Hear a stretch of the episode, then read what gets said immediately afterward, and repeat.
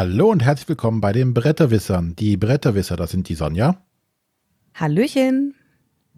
Der Arne. Ist ja heute eine elfengleiche Stimme, was? Und ich bin der René. Im Gegensatz zur letzten Woche. Ja. Ja, heute sind wir mit einer Auf dem Tisch Folge, äh, sprich der Matthias glänzt durch Abwesenheit. Hm. Ähm, ja, wir spielen, wir, wir wollen wie immer ein paar Spiele vorstellen. Es gibt sonst nicht groß vorwegzureden. Gibt's nicht? Hast du was? Nö, noch nicht. Live-Hörer wissen mehr. Musst du mega wichtig was loswerden? Nee, noch nicht. Noch nicht. Aber alle, die jetzt zuhören, merkt euch das Wort mega. Es könnte mega wichtig werden. Live-Hörer wissen mehr, ich sag's ja nur. Genau. Kommt live, äh, können wir ja nochmal Werbung für machen. Kommt in den Bretter, äh, Quatsch, ist es ja, ups. Äh, in den People Slack, da könnt ihr unserer Folge, äh, unserer Sendung auch live zuhören. Nee, kann man auch so. Aber dort könnt ihr dann mit uns während der Sendung kommunizieren. Also Slack ist so ein Kommunikationstool. Äh, ist relativ verbreitet mittlerweile, habe ich das Gefühl. Ne? So, Ja. also so in der Podcast-Szene und in der, ich weiß nicht, Tech-Branche. René, wie viel Slacks hast du? Äh, sechs. Echt?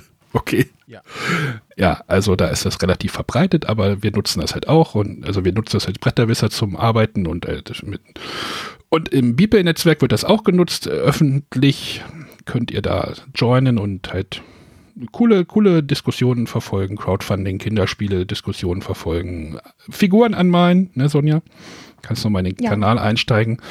Ähm, kommt da einfach rein, schickt uns einfach eine Mail an mitmachen.bretterwisser.de, da könnt ihr damit einsteigen. Ich schicke euch da einen Link zum Einsteigen und dann könnt ihr da mitmachen. Das ist eine richtig coole Community. Ich habe da noch nie mitgekriegt, dass da irgendwie einer getrollt hätte oder irgendwie sowas. Also äh, hört man ja in manchen Ecken des Internets ein bisschen anders manchmal. Aber wir haben da viel Spaß dran und finden es cool, wie sich das entwickelt hat, so über die Jahre Nachdem wir die jetzt. Sonja gebändigt haben, trollt auch keiner mehr rum. Den Braunschweiger Löwen. oh Gott, oh Gott, oh Gott. So, das neue Jahr beginnt gut. Ja, Ja. hervorragend. Gut, ähm, dann würde ich aber einfach mal sagen, äh, die Sonja startet mal mit ihrem ersten Spiel. Natürlich. Ähm, ich möchte ein Spiel vorstellen, äh, was ich jetzt gerade ähm, im vergangenen Urlaub, so zur Weihnachtszeit und zu Silvester viel gespielt habe. Und zwar ist es ein Quizspiel. Ähm, der Verlag Rudy Games aus Österreich hat das in Essen veröffentlicht. Es heißt Quiz It und ist vom Au- Autor Arno Steinweder. Und wie für Rudy Games üblich, ist es App gesteuert. Äh, man bekommt zwar eine Schachtel mit ein bisschen Material, da sind Karten für vier Spieler drinne und da ist auch so ein ähm, kleines Spielfeld, wo man so einen Rundlauf hat, auf dem man mit seiner Figur rumlaufen kann. Und jeder Spieler hält auch ein eigenes Spielertableau. Und jetzt ist es so, die Fragen kommen alle aus der App. Also dadurch hat man auch die Möglichkeit, dass sie immer relativ aktuell gehalten werden. Ähm, man legt die App in die Mitte, wählt die Spieler aus. Ähm, und die Spieler selber haben auf ihren Spielertableaus zum einen feste Joker, die sie einsetzen können während dieser Fragerunden. Und ähm, auf dem Spielfeld, ähm, also also erstmal ist es so, ähm, man spielt über zwölf Runden, also zwölf Fragen werden gestellt. Ähm, und die meisten Fragerunden äh, sind offen für alle und dann spielt man mit Beatkarten darüber beantwortet. Und jeder hat zu Beginn das gleiche Kartenset auf der Hand äh, mit den Zahlen 1, 3, 5, 7 und 9. Und ähm, man sucht sich geheim eine dieser Karten aus. Alle decken gleichzeitig auf und schauen dann, wer die höchste Zahl gespielt hat, wer die Frage beantworten darf. Zusätzlich zu diesen ähm, Werten, die die Karte haben, wird noch angezeigt, wie viele Schritte man sich vorwärts bewegen darf. Und diese Bewegung auf dem Spielplan machen alle Spieler, nicht nur der, der beantwortet hat. Ähm, und auf dem Spielplan gibt es noch Aktionssteine, die man einsammeln kann, wenn man auf so einem Feld landet. Diese Aktionssteine kann man später einsetzen, um in diese Beatrunden ein bisschen ähm, Einfluss zu nehmen. Ähm, der eine ermöglicht zum Beispiel ähm, umzukehren, also dass nicht die höchste Beatkarte gewinnt, sondern die niedrigste. Ähm, eine ermöglicht es, dass man erstmal die anderen Spieler die Karten spielen lässt und dann seine eigene Karte wählt. Und so hat man halt die Möglichkeit, ähm, die Fragen zu beantworten. Bevor man so eine Beatkarte spielt, bekommt man das Thema der Frage angegeben. Da kann man halt so ein bisschen überlegen, ist es eine Frage, die ich beantworten kann oder lasse ich das über die anderen machen? Ähm, wie gesagt, die Frage selbst kommt aus der App. Äh, es gibt immer vier Antwortmöglichkeiten. Es sind verschiedene Arten von Fragen. Also es ist entweder ähm, einfach eine Wissensfrage, wo man eine Antwort wählen muss. Ähm, es gibt Fragen, wo eine Antwort falsch ist. Und es gibt auch Listen, wo man ähm, vier Werte einfach chronologisch oder in irgendeine Reihenfolge bringen muss. Und ähm, wie gesagt, es sind drei Runden. Am Ende jeder Runde gibt es noch eine Frage, die alle beantworten nacheinander. Dafür muss man die App, ähm, also das Handy mit der App, umherreichen. Die beantwortet jeder für sich geheim. Ähm, genau, und ähm, also die, die Kartenwerte zählen wirklich nur dafür, wer die Frage beantworten darf, beziehungsweise die Schrittwerte dann, wie viele Schritte man äh, vorschreiten darf. Ähm, Punkte gibt es für die Fragen je nach Runde äh, gibt es eine gewisse Anzahl Pluspunkte. Äh, in den späteren Runden kann es auch Minuspunkte geben, wenn man falsch antwortet. Ähm, ja, und so spielt man halt zwölf Runden und schaut, wer am Ende die meisten Punkte hat. Ähm, ich habe die Möglichkeit, wie gesagt, diese eigenen Joker zu setzen. Damit kann ich ähm, bei diesen vier Antwortmöglichkeiten eine Antwortmöglichkeit entfernen. Ich kann mir einen Hinweis geben lassen oder ich kann auch eine Ersatzfrage anfordern. Und diese eigenen Joker ähm, die kann ich einmal pro Spiel einsetzen.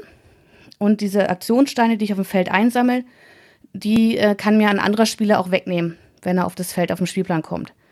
Das heißt, da muss ich überlegen, hebe ich mir das auf oder spiele es einfach weg, bevor es mir ein anderer Spieler wegnimmt. Und von der Sache her fand ich, klang das eigentlich sehr interessant. Und in meiner Familie ähm, wurde auch darum gebeten, nochmal Quizspiel mitzubringen letztendlich waren jetzt die meisten aber nicht so begeistert. Zum einen fand ich, fanden wir die Fragen sehr unterschiedlich. Manche waren super einfach, andere dafür sauschwer, wenn es darum ging, dass äh, äh, irgendwelche Philosophen Bücher rausgebracht haben, mit welcher Reihenfolge. Äh, das fand ich dann schon heftig. Aber da hat man natürlich die Möglichkeit, seine Joker einzusetzen. Was wir, glaube ich, so in den ersten Partien noch ein bisschen wenig gemacht haben. Ähm, es ist dann auch so auf diesem Spielplan, gibt es ähm, so Sternfelder. Und wenn man auf so einem Sternfeld landet, bekommt man eine Sonderaktion. Das kann eine zusätzliche Frage sein mit zwei Antwortmöglichkeiten. Wenn man sie richtig beantwortet, gibt es Punkte. Das kann aber auch einfach sein, stellt deine Spielfigur bis zu drei Felder vor oder ähm, geh auf ein Aktionssteinfeld. Und das fanden wir auch relativ ungerecht, also diesen Algorithmus, der wahrscheinlich dahinter läuft, der dann auswählt, was man da bekommt. In einer Partie hat einer, ein Spieler halt hochgeführt.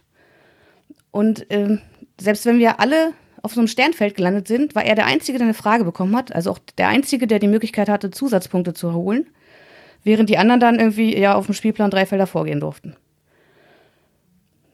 Das fand ich ein bisschen unausgeglichen. Ja. Was haltet ihr denn davon? Hättet ihr jetzt Lust an der Beschreibung, das mal also, auszuprobieren? Die eine Frage, die hast, die ich gehabt habe, war ja schon, hast schon beantwortet, und zwar, so, so ein Quizspiel lebt ja eigentlich davon ab oder hängt davon ab, ähm, wie gut die, die Fragen halt sind, ne, von der Fragenqualität. Und da sagst du ja schon, ist nicht zwingend optimal. So, naja, so, das, so. das kannst du ja denn, wenn das über eine App gesteuert wird, ja theoretisch fixen. Genau, müssten sie aber dann tun. Die, die Möglichkeit hast du, aber genau. wenn, also, muss man halt tun. Kostet aber auch Geld ja. und äh, Manpower natürlich, ne? Genau. Also bisher gibt es da keine Möglichkeit in dieser App irgendwie einen Schwierigkeitsgrad oder so einzustellen, sondern es werden halt einfach, ne, das Spiel wird gestartet und es kommen Fragen raus. Und was ich mich gerade eben gefragt hat, ähm, es klang nach, da ist unheimlich viel drumrum. Und ich habe immer das Gefühl, die, die guten Quizspiele sind die, wo es tatsächlich um die Fragen geht. Mhm. Und äh, ist das nicht ein bisschen zu überfrachtet? Mit diesem also Ganzen, ich, was man da machen kann, Joker hier, auch. Also Joker das da. ist schon eine relativ große Schachtel und dann habe ich da reingeschaut und also du hast halt keine einzige Fragenkarte in dieser Schachtel, weil das ja alles in der App, ähm, mhm. aus der App kommt.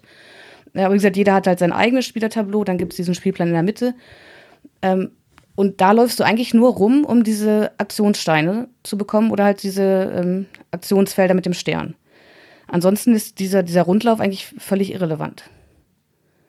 Weil die Punkte mhm. werden auch in der App ähm, in der App gespeichert. Also du brauchst den Rundlauf wirklich nur, um irgendwelche Aktionen auszulösen oder halt so eine Aktionssteine einzusammeln. Und das fanden die meisten bei uns auch so ein bisschen so, ja, also wir haben jetzt doch jetzt hier die App, was machen wir jetzt hier auf dem Spielplan, was bringt uns das? Ja. Und gerade wenn dann einer hintereinander äh, dreimal auf diesem Stern landet und dreimal einfach nur drei Felder vorgehen darf, der fragt sich dann auch, ja, äh, was soll das hier? Also der Hintergedanke ist wahrscheinlich, dass du äh, die auswählst, wo du hingehst und du schaust halt, welche Karten habe ich noch Wand. Also es ist ja, das hatte ich noch nicht gesagt, äh, von diesen Karten, die, die gespielt werden, die sind aus dem Spiel. Das heißt, du kannst diesen Wert äh, zum einen mit der ähm, Zahl, mit der du spielst, aber auch mit dem Schrittwert nicht nochmal spielen. Ähm, dadurch hast du halt im Laufe des Spiels immer weniger Karten auf der Hand und damit auch immer weniger Möglichkeiten, zum einen, um die Frage zu spielen, aber auch sich zu bewegen. Also Wenn drei Felder vorgehen, kannst du dich halt in eine bessere Position bringen, um am Ende wieder auf so einem Aktionsfeld zu landen, was dich dann wieder drei Schritte vorgehen lässt. Im schlimmsten Fall, ja. Also doch lieber ein Trivial Pursuit, wo man sich nur bewegt auf dem Plan mit einer App-Anbindung, wo, wo man das Ganze dann äh, drumrum ja wieder wegstreicht, mehr oder weniger. Wo es dann wirklich dann wieder nur um die Fragen gibt, geht. Was, was mich irgendwie so ein bisschen, weil René ja auch gerade sagte, äh, das kannst du irgendwie hier und da und das erinnert mich an dieses Spiel von ähm, was Ravensburger, wo die mit dem mit dem Google, Google Assistant wo ja no. auch. Bitte? No. No, genau. Ich habe gerade überlegt, ob es I know oder No hieß. Nein, es heißt, hieß nur No, ne? Ähm, das kann man ja auch offline spielen, aber ich glaube, der Kern-Selling Point war ja, dass man es mit diesem Google Assistant spielt. Äh, da gab es, glaube ich, auch eine Version, wo, wo so, ein Smart, so, ein, so ein smarter Lautsprecher mit dabei war.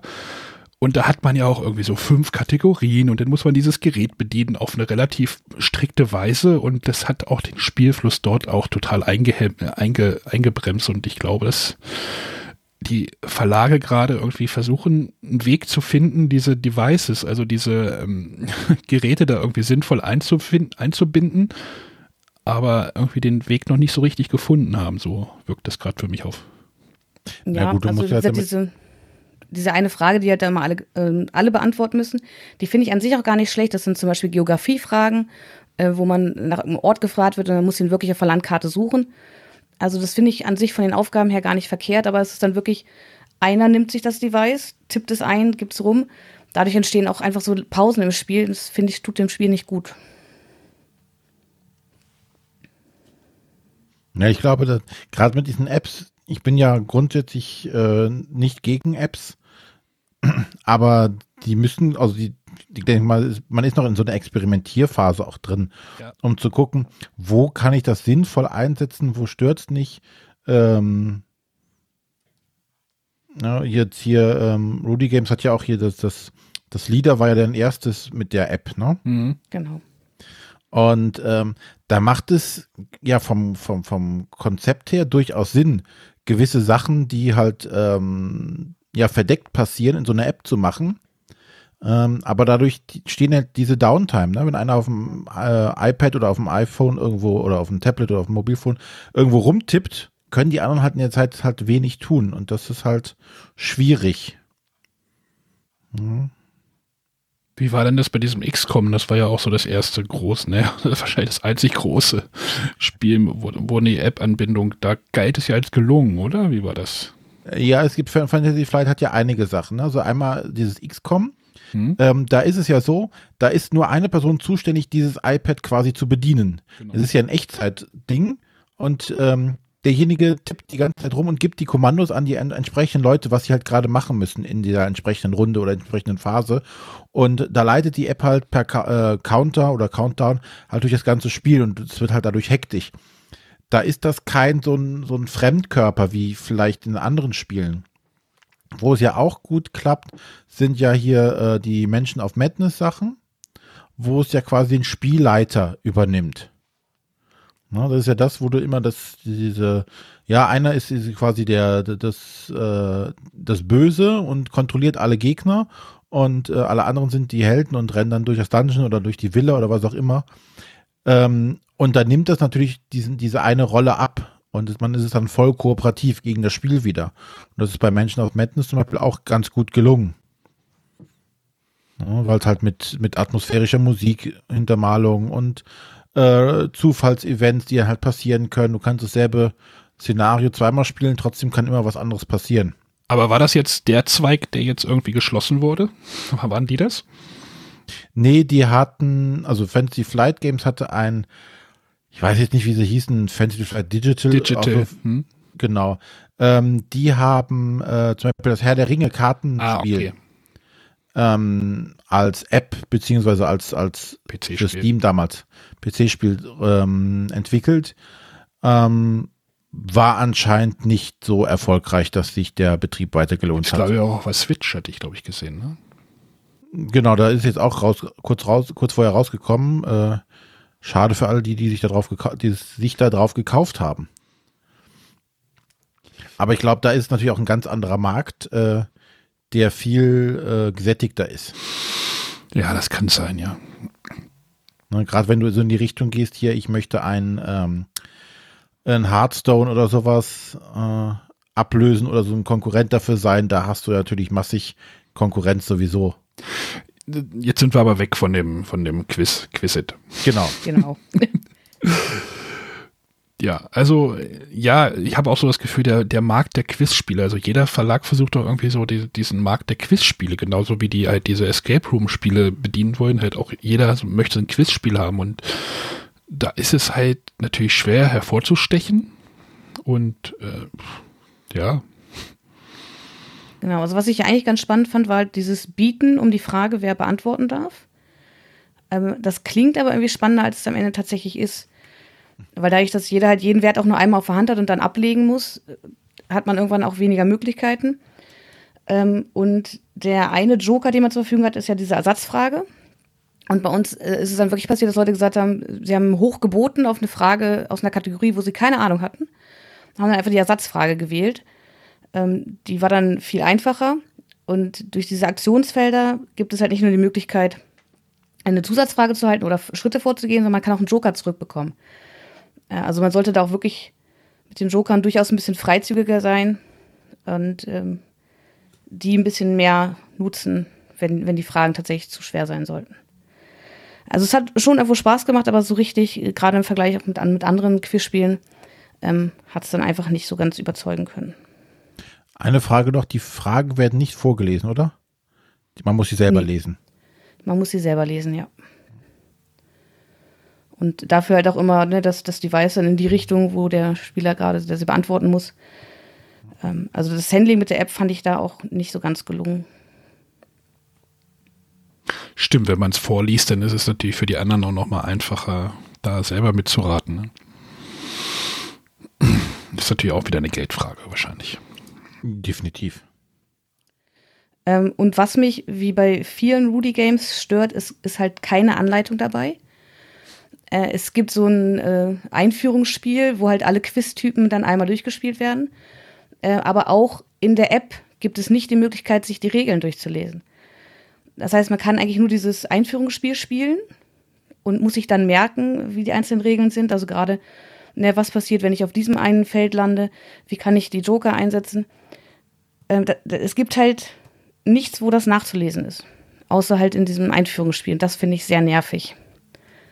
Weil dann während des Spiels doch mal die eine oder andere Frage kommt und man kann sie dann einfach nicht kurzfristig beantworten. Das Einzige, was man in der App findet, ist eine WhatsApp-Nummer, die man anrufen soll. Aber wir saßen zusammen, es war, glaube ich, 23 Uhr an, äh, an Silvester.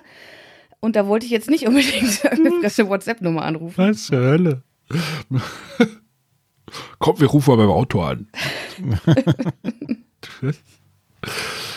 ja, eine Anleitung muss irgend, in irgendeiner Form dabei sein. Ich komme da auch gleich nochmal gleich zu einem Thema Anleitung, aber ähm, ja. Okay, damit bist du aber durch. Genau, das war Quizit von Rudy Games, äh, Autor Arno Steinwender. Genau, ein Illustrator ist nicht angegeben, aber es ist, sind halt auch wirklich nur ein paar äh, Zahlenkarten und halt ein paar farbige Felder auf dem Spielplan. Dann darf der Arne sein Spiel vorstellen. Äh, genau, ich, äh, naja, vorstellen ist jetzt, äh, ja, ich, ich möchte mal kurz über ein Spiel reden und das ist auch nur ein Ersteindruck, da ich wirklich nur eine Partie jetzt gespielt habe, aber es brennt mir ein bisschen unter den Nägeln. Äh, denn ich möchte über ein Spiel reden, was ich in einer unserer, in unserer letzten Top Ten, wollte ich gerade sagen, Top-Listen-Sendung äh, äh, auf meiner Liste hatte. Nämlich das Spiel Root habe ich jetzt mal gespielt. Root ist ja dieses äh, extrem, äh, ich wollte gerade asozial sagen, äh, asymmetrische Spiel, äh, in dem es darum geht, irgendwie, ja, worum geht es in dem Spiel? Das ist jetzt die große Frage. Es geht darum, irgendwie 30 Siegpunkte zu bekommen, ganz einfach. Ähm, Ui. Ja. ja, ich. Das Spiel soll auch so innovativ sein. Ja, ich wollte es gerade versuchen, thematisch einzupacken, aber eigentlich geht es nur darum, 30 Siegpunkte zu haben oder eine andere oder was anderes zu erfüllen. Aber äh, Gib dir doch wenigstens mal Mühe, das thematisch einzupacken.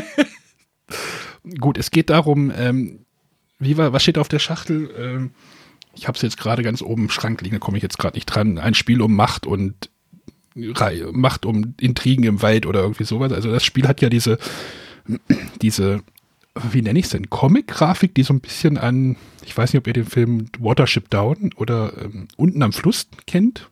Also mhm. diese, ja, Tiere, äh, Anthrop anthropomorphen Tiergestalten, aber halt noch ein bisschen niedlicher. Und da gibt es halt, ähm, in, der, in dem Grundspiel gibt es vier Fraktionen. Die Marquis de Katz, also die, die Katzenwesen, dann gibt es die Vögel, es gibt die Waldland-Allianz und es gibt den Vagabunden.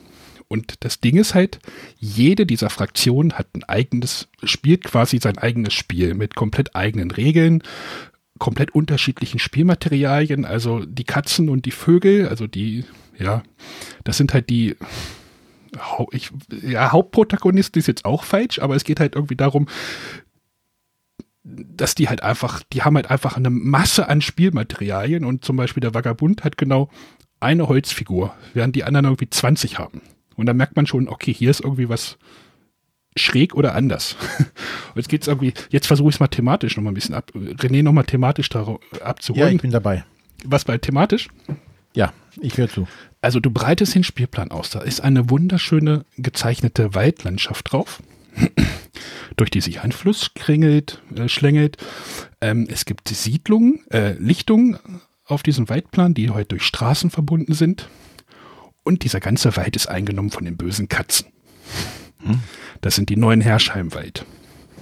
Die haben sich, haben sich im ganzen Wald ausgebreitet, haben auf jeder Lichtung einen Katzensöldner platziert. Und die Vögel wurden, die Vögel, die vorigen Herrscher, wurden ähm, in die Ecke gedrängt und äh, versuchen irgendwie dem Untergang entgegenzuwirken. Ja? Mhm. Jetzt wir so ein bisschen. Und dann gibt es halt noch die, die Waldland-Allianz. Die ganzen kleinen Tiere, äh, Mäuse, Ratten, kleine Hasen, die haben einfach von diesem Machtkampf zwischen, die beiden, zwischen diesen beiden Blöcken, nenne ich sie einfach mal, haben einfach die Schnauze voll und wollen Guerilla-mäßig den Vögeln und den ähm, Katzen so ein bisschen ans Bein pissen. Und dann gibt es halt noch den Vagabunden, das ist irgendwie nur Waschbär oder so ein kleiner Hamster, äh, Biber, der halt so durch die Wälder streift und mal dieser Fraktion hilft und der anderen Fraktion und mal hier ein bisschen durch die Ruinen so, sich arbeitet, versucht seine Aufgaben zu erledigen und halt am Ende doch bei 30 Punkten zu landen. ja, thematisch soweit abgeholt. Mhm. Ja, und es geht halt irgendwie da, primär darum, irgendwie erstmal Mäuse gegen, äh, nicht Mäuse, ähm, Katzen gegen Vögel und halt, wie gesagt, die anderen machen so eine andere Sache. Jetzt ist es halt so, ich habe ja gesagt, jede Fraktion spielt sich anders. Die Katzen wollen halt so ein bisschen ihr Industrieimperium aufbauen und es geht halt darum, diese Lichtung mit Gebäuden zu versehen. Diese Gebäude produzieren Holz, produzieren Söldner. Du kannst da mit diesen Gebäuden dann Dinge herstellen. Und die Vögel, wollen sich, die, die spielen so ein bisschen so, du musst, die Vögel spielst du so wie so ein Programmierspiel. Das ist, das ist eine total spannende Mechanik. Bei, der, bei den Vögeln hast du, es gibt halt vier Sachen, die du halt machen musst und du musst die halt programmieren. Und du programmierst die und diese Programmierung bleibt für die nächste Runde bestehen und du musst diese Programmierung verstärken. Irgendwann kannst du diese Programmierung nicht mehr durchführen. Also da steht dann irgendwie, dann musst du halt dreimal kämpfen. Du kannst aber nur zweimal kämpfen, weil du nicht an den entsprechenden Orten bist, weil die anderen sich vielleicht zurückgezogen haben oder du die sowieso schon wegge weggehauen hast. Mhm. Dann kannst du dann nicht mehr machen und dann gibt es einen Aufruhr und dein, dein, deine Regentschaft innerhalb deines Reiches bricht zusammen und du fängst wieder von mehr oder weniger von vorne an, verlierst einen Haufen Siegpunkte. Und, und das fand ich halt total spannend. Mhm. Dann gibt es halt die, die Waldland-Allianz, die, da wir ein Dreierspiel gespielt haben, haben wir die rausgelassen. Deswegen kann ich da jetzt nur so ein bisschen sagen, da versuchst du halt so ein bisschen Guerilla-mäßig so hier mal einen Marker hinlegen von Sympathie und da machst den anderen dadurch das Leben schwer und irgendwann ploppst du halt raus und ärgerst die so richtig. Also dann räumst halt so eine ganze Siedlung ab und kämpfst halt so untergrundmäßig gegen die. Und wie gesagt, dann gibt es den, den Vagabunden, der spielt halt so ein bisschen so ein so ein Rollenspiel, könnte man sagen, läuft halt von einer Siedlung zur anderen, versucht den Kämpfen möglichst aus dem Weg zu gehen, versucht den anderen auch zu helfen, indem er ihnen Gegenstände abnimmt. Dafür kriegt er Karten, mit den Gegenständen kann er wieder mehr Aktionen machen und äh, Dinge. Also es ist wirklich komplex, komplex zu erklären, sage ich mal. Es ist auch da, braucht man, glaube ich, auch echt ein bisschen Übung, bis man, bis man so den Mitspielern dieses Spiel verklickert hat. Das Spiel hilft einem aber ganz toll. Also jeder, jeder Spieler bekommt halt so ein Tableau. Das ist so na, fast so DIN A4-Seite. Auf diesem Tableau steht auf der Rückseite erstmal so die ganze Flufftext, relativ viel, also richtig so die Story. Deswegen konnte ich die jetzt auch so schön erklären, weil wir uns die gegenseitig vorgelesen haben. Äh, dann steht darauf, gehört? bitte? Wie sich das gehört? Dann steht da drauf, welche Materialien du brauchst, wie das aufgebaut wird. Also du stellst deine dahin, du machst das und dann äh, steht auch so ein bisschen so, wie komplex ist deine, dein, deine Fraktion und dann drehst du es um und hast halt deinen Spielablauf. Der ist da auch genau drauf. Also jede, jede Phase, jede, jede Runde, jedes Mal, wenn du dran bist, besteht aus drei Phasen. Das ist einmal die Vogelsangphase, das ist so die erste Phase, die handelst du ab. Dann gibt es die Taglichtphase, also der Tag. Und es gibt der Abend. Und es steht jedes Mal ganz genau drauf, was du dort zu machen hast oder welche Möglichkeiten du hast. Und das ist richtig cool. Das ist, das hilft einem halt wirklich, wirklich extrem. Und auf diesem Tableau hast du halt auch noch Dinge, mit denen du interagierst. Also bei den Katzen liegen dort halt äh, diese Gebäude drauf, die du halt runternimmst. Nimmst ein Gebäude runter, kriegst du bei den Katzen Punkte für die Gebäude. Und, und, und. Bei den Vögeln steckst du die Programmierung oben unter dem Plan. Und beim äh, Vagabunden, da hast du halt deine Aktionsmarker liegen da drauf, die du halt immer umdrehst und dort deine Aktionen dann halt mehr oder weniger machst. Das ist, das ist cool. Mhm. Jetzt ist aber so von diesem, dieser Niedlichkeitsfaktor ist halt vor, ist halt total da. Also das Spiel ist halt so kartengetrieben, das, das lasse ich jetzt erstmal weg. Also du agierst zwar mit Karten, aber wie die genau funktionieren, das reicht jetzt erstmal. ähm, die sind halt auch wunderschön illustriert, aber dieses Spiel ist halt knallhartes, wie Matthias glaube ich auch schon sagte, ein knallhartes Wargame. Du hast ein knallhartes Konfliktspiel. Das, das war dann auch so lustig, als wir da gespielt haben. Ähm, kamen dann halt irgendwelche anderen Mitspieler aus anderen Runden so, ach, was spielt ihr denn da? Das sieht aber niedlich aus. Ich sage, ja, das ist niedlich, ist, aber was man hier macht, ist überhaupt nicht niedlich, denn du musst halt wirklich, also der Vogel ist halt wirklich, wenn du da halt programmierst, du musst zweimal kämpfen, musst du halt zweimal kämpfen, ansonsten ist deine Runde einfach zu Ende. Und dann musst du halt auf Konflikt, bist du halt auf Konflikt getrimmt. Und das ist schon, das ist schon krass. Also das ist schon, das muss man auch mögen. Also es gibt halt auch Spieler, die wahrscheinlich sagen, nee, das ist mir zu brutal. Also brutal nicht, aber zu, ja, es gibt ja halt Spieler, die halt konfliktreiche Spiele nicht so mögen, sondern lieber irgendwie Klötzchen von A nach B schieben macht man hier ja auch. aber, ähm, aber wir hatten zum Beispiel einen Spieler, der habe ich zu dem gesagt, hier nimm du mal den Vagabunden. Das ist so, da kannst du halt, du musst du diesen Kämpfen eher so ein bisschen aus dem Weg geben. Also du kannst jedem Spieler auch so die Art von Spiel geben, die er mag. So wenn du sagst, ich queste lieber irgendwas, lauf halt rum, mache hier da, spielt er den Vagabunden. Wenn einer sagt, ach, Max vs. Minions oder Roborelli fand ich geil, nimm die Vögel. Wenn einer sagt, ach, so ein bisschen Area Control und was aufbauen, äh, nimm die Katzen. Denn gibt es in der Erweiterung, gibt es, gibt es die, den, die Otter noch, die, das sind so, die profitieren vom Krieg und handeln mit dem Krieg, mit den Fraktionen im Krieg. Die machen ein Handelsspiel. Also wenn du sagst, ich möchte Preise bestimmen und das ausloten, wie das ist, nimm die Otter. Also das ist schon, das ist schon, das ist schon krass. Also wie das, auch wie das alles so ineinander geht und das, wie, wie sich auch Dinge während einer Partie ändern können. Also du hast, wir hatten halt am Anfang klar, äh, der, der, Vogel kam halt mit einer relativ starken Macht am Anfang auf den Spielplan, da er auch so einen speziellen Anführer hatte. Äh, viele Vögel hatte, hat, waren da auf dem Spielplan und die sind halt mit meinen Katzen dann gegeneinander gleich gerauscht. Und plötzlich hatte der Vagabund irgendwie sechs, sieben Punkte Vorsprung vor uns, weil wir uns halt behagt haben. Und er so, ach, ich durchsuche mal hier die Ruinen, krieg einen Siegpunkt und da und äh, hm. tausche ich noch einen, einen Gegenstand mit dir, krieg noch mal einen Siegpunkt und, und da haben wir gemerkt so, vielleicht sollten wir uns mal um den kümmern. Sonst ist der gleich bei 30 Punkten. Und dann halt, hat der Vogel halt sich ein bisschen drum gekümmert. Ich habe dann so ein bisschen so gesagt, ja, ja, ich mach mal, aber, aber versucht mein, mein Imperium wieder aufzubauen, was mir halt kaputt gemacht worden ist. Und äh, ja, da, also es bewegt sich, also es ist halt höchst interaktiv, das Ganze. Und äh, das, das fand ich richtig cool und ich möchte gerne weitere Partien spielen. Das klingt doch gut. Aber es ist halt wirklich, Regelerkläraufwand ist massiv. Ja, aber ähm, genau, und jetzt wollte ich noch was sagen. In dem Spiel liegen, glaube ich, fünf, vier Anleitungen dabei. ähm, es gibt irgendwie eine Schnellstartanleitung, ein Beiblatt, was es noch ist. Dann gibt es natürlich die Anleitung von dem Spiel. Dann gibt es noch das Buch, für die, das Gesetz von Root. Das kam, glaube ich, mit der Erweiterung dazu, weil ich gleich die Erweiterung halt mit dazu genommen habe. Fragt besser nicht warum, aber die Erweiterung ist auch noch mit dabei. Und du blätterst relativ viel rum und dann weißt du immer nicht, finde ich jetzt die Regel dort oder finde ich sie dort besser oder ach, das hat mich ein bisschen gestört, aber ich bin froh, dass es das auf Deutsch gibt.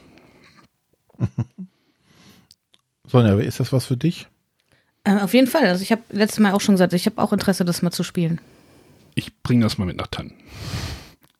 Jetzt habe ich auch von drei Fraktionen auf jeden Fall schon mal die Regeln auf dem, einigermaßen auf dem Kasten. Und die Vögel und die Katzen sind halt noch die einfacheren Fraktionen auch zu spielen. Also es ist schon, äh, es gibt da noch den Echsenkult, der da irgendwie zusieht, dass seine Leute auch sterben, damit die Akkult, äh, Akolyten werden und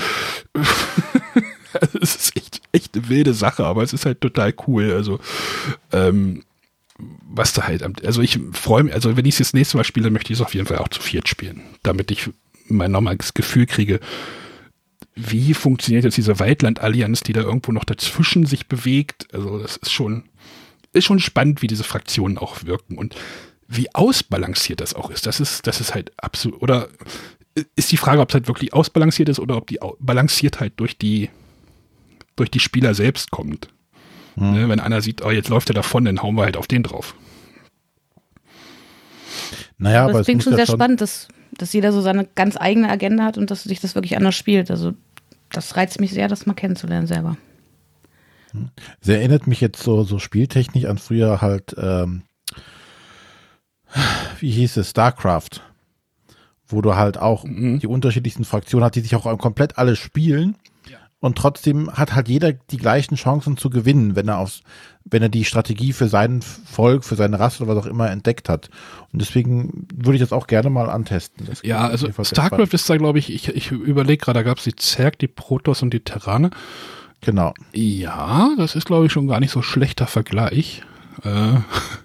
Na, wo du ja immer gucken musstest, also jede, alle hatten ja zu, grundsätzlich immer so dasselbe, ne? Es gab Basen und es gab Einheiten, aber die Basen bei, bei denen funktionierten anders als bei denen oder du musstest was anderes machen. Ja, aber hier ist es halt noch extremer. Zum Beispiel, ne, halt wie gesagt, dieser Vagabund hat halt nur eine Spielfigur und der macht halt, das ist denn so, als wenn halt bei StarCraft einmal diese Tanja-Figur von äh, Command Conquer noch mit rum, rumlaufen würde und ihre eigenen ihre eigene Agenda verfolgen würde und auch noch eine Siegchance hätte. Also das wäre, also der kann halt auch Leute wegsnipern und dann ändert sich auch die Gesinnung zu den Fraktionen. Also es ist halt, mhm. Ist halt spannend, was da drin steckt und ähm, ja, ach, hier steht so, ein Spiel von Macht und Re äh, Recht im Waldland. Das klingt auf jeden Fall ganz cool.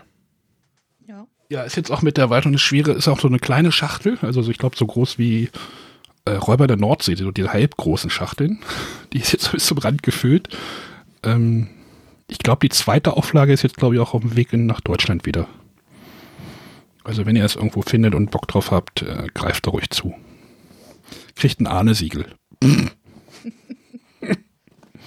Dann gibt es nochmal die Eckdaten. Das war Root von äh, Cole Whirl, Whirly, Whirl, äh, Leder Games und die deutsche Übersetzung hat, glaube ich, Quality Beast gemacht, soweit ich, das jetzt verstanden habe. Quality Beast. Ja, ist, glaube ich, so, so ein Einmann, weiß ich nicht, Übersetzungsbude. Äh, ich mag das tatsächlich. Also, wie, das ist zwar wirklich auch jetzt für mich so wirklich oberste Kante, äh, regelerklärmäßig und aber wie gesagt, da helfen halt diese Spielertableaus, die halt wirklich praktisch sind. Mhm. Gut, dann komme ich mal zu meinem Spiel. Und zwar, ähm, es wird doch jetzt nicht so ausschweifend wie bei euch beiden, weil ich gar nicht so viel zu erzählen darf oder sollte. Und zwar geht es um ein ähm, Escape Game oder Escape Spiel und zwar Escape Disturbia von dem Verlag Homunculus Spiele.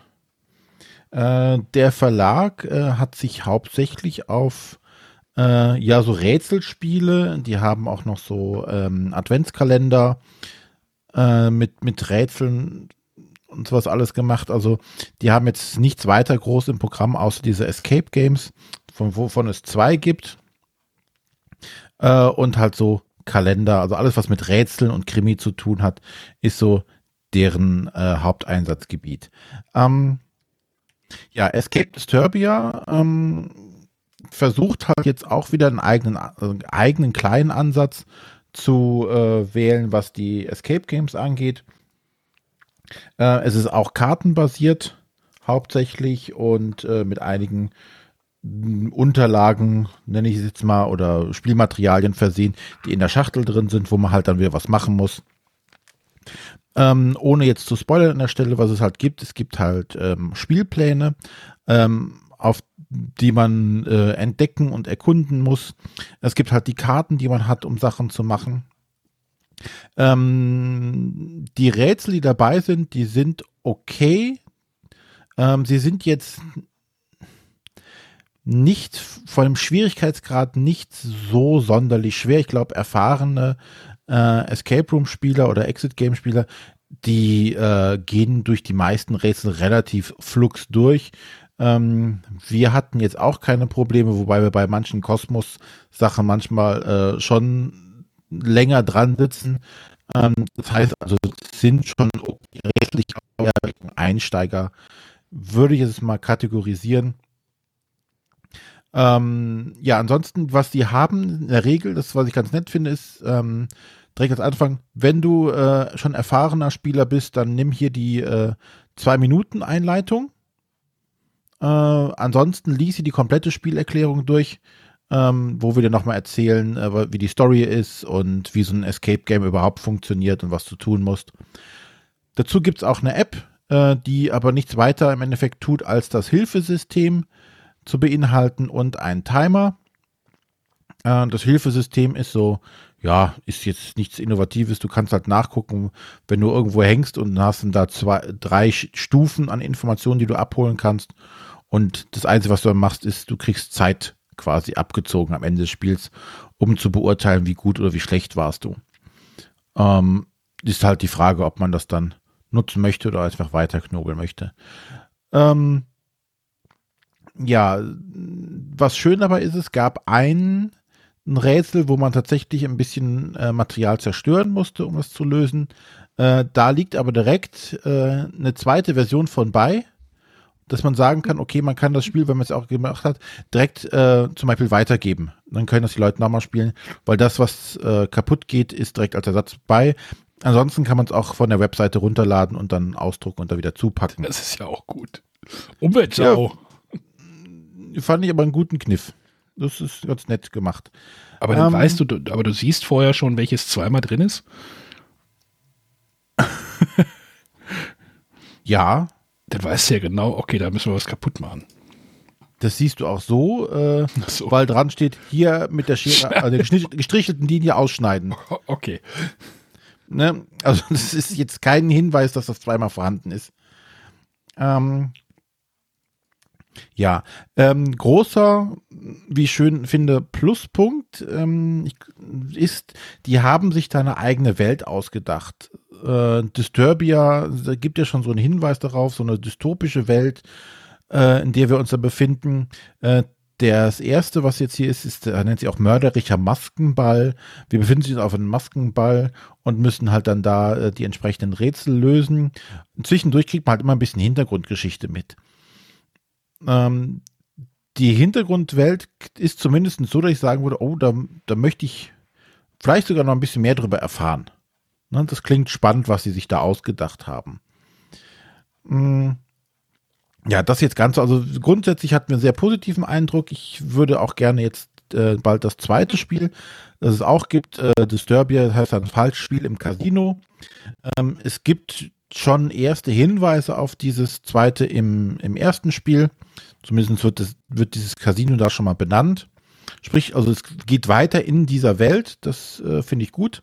Also man hat die Story ist übergreifender. Ähm, ja, wie gesagt, es ist ein, ein schönes, ich würde sagen, einsteigerfreundliches Escape-Game. Wie gesagt, für die, die, die Escape-Hasen ist es, glaube ich, zu einfach. Ähm, ein Kritikpunkt habe ich, ähm, bei uns waren die Karten falsch rumsortiert. Und es war halt äh, die, die, die quasi Karte 1 lag halt als unterstes. Hm? Und ähm, es war nicht schlimm, weil äh, im Endeffekt ist ähm, bei dem Spiel wählt sich auch jeder, ach genau, das kann ich auch noch sagen. Was ich ganz netten Dreh fand, jeder übernimmt einen Charakter. Ne, man spielt ein Detektivteam und jeder übernimmt einen Charakter dabei. Und diese Charaktere haben gewisse Informationen, die sie im Spiel bekommen und andere bekommen diese Informationen nicht. Ähm, dann ist dann so, dass das Porträt des Charakters irgendwo abgebildet und dann darf man seine eigene Karte umdrehen und dann steht dann, ah, hier, ähm, Punkt A, äh, kriegst du folgende Informationen. Weiß ich nicht, wenn du äh, der, der, der Muckimann bist, dann kannst du da die, die Gitterstäbe auseinanderbiegen. Ähm, und diese Karten lagen halt quasi falsch rum, sodass man das schon lesen konnte, wo drauf steht, Achtung, erst lesen, wenn ihr drauf stoßt. Und so, äh, warum kann ich das jetzt schon lesen? war etwas irritierend, äh, bis wir dann gemerkt haben, okay, äh, die letzte Karte, wo unten drauf steht, äh, das ist der untere äh, Stapel der Karten, bitte nicht umdrehen. Ah, okay, die lag als oberstes oben drauf und okay, dann haben wir einmal neu sortiert. Ich weiß nicht, das wird ein Produktionsfehler gewesen sein. Ich hoffe, das ist bei anderen dann äh, nicht überall so oder beziehungsweise vielleicht in einer anderen Auflage wurde das vielleicht mal behoben. Also ähm, ich habe es auch gespielt, bei uns kann ich mich nicht daran entsinnen. Und ich glaube, das wäre mir im Kopf geblieben. Okay, dann war es vielleicht ein einmaliges Ding, dass es einfach mal schief gelaufen ist. Wie gesagt, es hat den Spielspaß an, den Spielspaß an der Stelle nicht kaputt gemacht. Ähm, was wollte ich sonst noch sagen? Das war es jetzt eigentlich, glaube ich, ja. Also ich fand es eine, eine runde Sache und äh, freue mich schon auf den zweiten Teil. Ähm, aber du hast es auch gespielt, Sonja? Genau, ist bei mir jetzt schon ein bisschen her. Ich versuche mich gerade noch zu erinnern. Ähm, ich hatte, glaube ich, damals das Gefühl, dass es sich für mich weniger wie ein wirklicher Escape Room angefühlt hat, sondern mehr mhm. wie so ein Detektivspiel. Es ist ja auch eine Detektei, äh, aus der die Charaktere entstammen. Ja. Und ähm, ist direkt wobei, aufgefallen, das erinnert uns an die Adventure Games ein bisschen. Ja. Von Cosmos. Gut, ich glaube, als ich das gespielt habe, gab es die Adventure Games noch nicht. Mhm. Ähm, aber jetzt aus der jetzigen Sicht, ja. Ähm, also ich fand, es gab einige Rätsel, die tatsächlich sehr, sehr klassische Escape Room-Rätsel waren. Also vom, vom Rätsel an sich. Aber vom Gesamtaufbau und von der Geschichte fand ich es doch eher wie so ein ja, Adventure-Spiel oder Kriminalspiel. Ähm, weil ja auch diese zusammenhängende Geschichte ähm, da ist in dieser Welt. Genau. Genau, aber mir hat es äh, gut gefallen. Ja. Ähm, genau, was ich noch sagen wollte, ähm, weil was ich halt bei dem schön finde, deswegen auch die Anlehnung an das Adventure-Spiel, du hast halt wirklich eine, eine kohärente Story. Es ist nicht nur, ähm, du löst alle Rätsel, gibst einen dreistelligen Code ein, kommst in den nächsten Raum und löst wieder dreistelligen Code und gehst in den nächsten Raum. Ähm, sondern du erlebst halt diese Geschichte, musst halt dann mit denen sprechen. Es gibt auch zwischendurch der Hinweis, ähm, ihr müsst das jetzt lösen und das jetzt lösen. Teilt euch doch einfach auf äh, dann können ja beide Sachen gleichzeitig machen. Ähm, und ich finde halt diesen, diesen Story, dieses Story-Element finde ich halt sehr schön dabei. Äh, Im Gegensatz zu, wo ich mich damals drauf gefreut habe, wo wir immer noch festhängen, Escape Tales, ähm, was ja auch diesen Story-Ansatz hat, ne? wo du ja Mhm. ein eigenes Buch dabei hast, wo du immer liest und auch Raum für Raum erkundest. Und das hat uns so zum Beispiel so, so gar nicht angezogen und begeistert. Und da haben wir irgendwann abends mussten wir mal aufhören, weil es sich doch länger zieht als nur 60 Minuten oder so, äh, gestoppt und äh, ja, haben seitdem auch nicht mehr wirklich weitergespielt irgendwie. Aber hier war die Story halt schöner eingebettet. Das fand ich halt sehr schön. Mhm. Arne? Und es gibt ja mittlerweile schon das, So. das, das zweite, das habe ich auch bereits gespielt. Und es gibt ja auch noch so ein kleines äh, äh, Pocket Escape. Mhm. Ähm, da spielt man nur genau zwei Charaktere. Das ist auch nur für ein bis zwei Spieler. Und das ist eigentlich eher so ein kleiner Rätselhappen für zwischendurch, würde ich mal sagen. Ähm, so es zum sollte ja ne? ursprünglich, genau, sollte ursprünglich im Sommer erscheinen, quasi so zur Überbrückung, bis der nächste große Fall kommt. Ähm, ist dann jetzt aber produktionsbedingt doch zusammen mit dem zweiten großen Fall erschienen. Ja. Genau, und ähm, der Verlag, da wollte ich dich vorhin nicht unterbrechen, ist ursprünglich ein Buchverlag, der jetzt aber halt diese eine Sparte mit den ähm, Rätsel-Adventskalendern und Escape Room Spielen hat. Ah, okay. Ähm, ich blick langsam nicht mehr dran lang, irgendwie Escape Room, Adventure Games. Äh, ich habe immer noch von Matthias irgendwie so eine Selektion von den Unlocks hier, äh, die ich irgendwie mal angehen müsste. Jetzt habe ich noch irgendwie Detektivspiele hier. Äh, ja. Und in Nürnberg kommen noch ganz viele neue Sachen raus. Von ganz neuen Verlagen einsteigen. Und du hast bei allen Terminen gemacht. Nein, ich habe dieses Jahr gar nicht so viele Termine. Gut. Ähm, ja, das war Escape Disturbia, äh, mörderischer Maskenball von Munkle Spiele.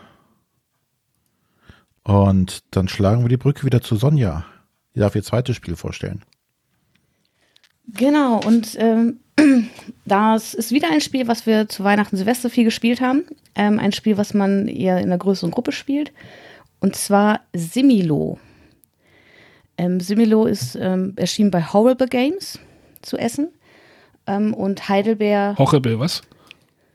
äh, Horrible Guild, Entschuldigung. Und Heidelberg Games hat die deutsche Auflage gemacht. Das Spiel gibt es in zwei Versionen. Einmal gibt es Similo Märchen und es gibt Similo Geschichte. Ähm, und es sind jeweils einfach so Kartensets aus äh, 30 Karten mit äh, Personen drauf. Ähm, und die Verpackung ist vor allem ganz witzig. Das sind nämlich so, die kennt man, glaube ich, von diesen Top Trumps. Einfach so eine Plastikverpackung, wo diese 30 Karten drin sind. Ähm, wie funktioniert das Spiel? Also es sind, wie gesagt, diese Personenkarten drin. Einer macht den Spielleiter, ähm, nimmt sich zwölf Karten, schaut sich eine davon an. Das ist die gesuchte Karte in dieser Partie. Dann mischt er die zwölf Karten zusammen und legt sie alle offen aus. Und jetzt versucht er den Mitspielern, die spielen alle kooperativ, äh, versucht er den Mitspielern mit äh, Handkarten, mit, also er hat andere Personen auf der Hand, immer fünf Handkarten, und legt davon jede Runde eine aus, um damit auf die gesuchte Karte zu verweisen. Und beim Ausspielen dieser Karten hat man nur zwei Möglichkeiten. Entweder ich spiele sie hochkant, dann heißt es, die gesuchte Karte oder diese gespielte Karte hat etwas mit der gesuchten Karte zu tun. Oder man spielt die Karte ähm, quer und sagt, die gespielte Karte hat nichts mit der gesuchten Karte zu tun. Und das wird über maximal fünf Runden gespielt. In der ersten Runde muss das Team eine Karte rausnehmen, die nicht passt. Äh, in der zweiten zwei, in der dritten drei, in der vierten vier. Und wenn dann das Spiel noch läuft und noch nicht die äh, gesuchte Karte aussortiert wurde, bleiben genau zwei Karten über. Es gibt eine letzte Hinweiskarte und danach wird hoffentlich ähm, bleibt die gesuchte Karte übrig. Und das äh, ist zwar vom Spielprinzip, klingt das jetzt wahrscheinlich gar nicht so unbekannt. Es geht so in die Richtung äh, Codenames und ähnliches, aber ich äh, finde es sehr schön. Ich finde vor allem die Illustrationen sehr schön. Ähm, mir persönlich gefällt das Similo Märchen mit Märchenfiguren noch ein bisschen besser als Geschichte. Geschichte sind tatsächlich geschichtliche Figuren, wo ich von manchen einfach noch nie gehört habe.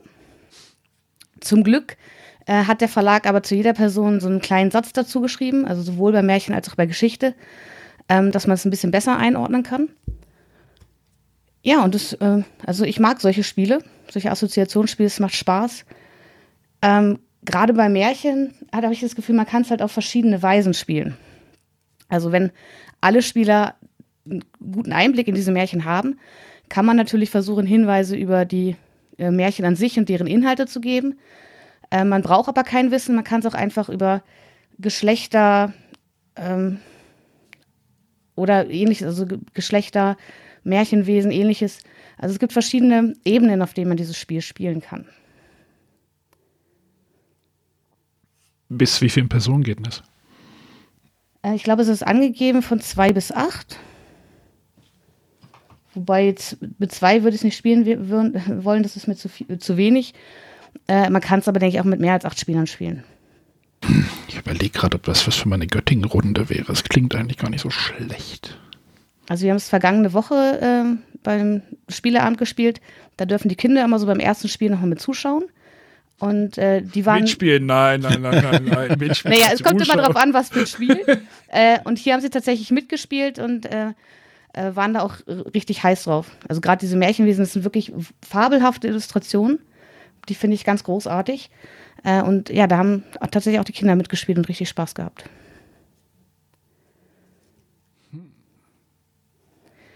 Äh, man kann es, wenn man sich beide Versionen holt, auch gemischt spielen, dass man quasi aus dem einen, aus der einen Version die, die zwölf Karten zusammenstellt und Hinweise auf dem anderen Kartenset gibt. Das habe ich jetzt nicht ausprobiert und ich weiß auch nicht. Also wie ich vorhin schon sagte, also es ist so schon schwierig. Äh, bei den Märchen zum Beispiel, wenn ich alle, alle Märchen kenne, da wirklich Märchenhinweise zu geben. Und gerade wenn ich mit den zwei unterschiedlichen Sets spiele, dann bleibt ja nur noch übrig, so über ähm, Geschlecht, Beruf oder ähnliches zu gehen.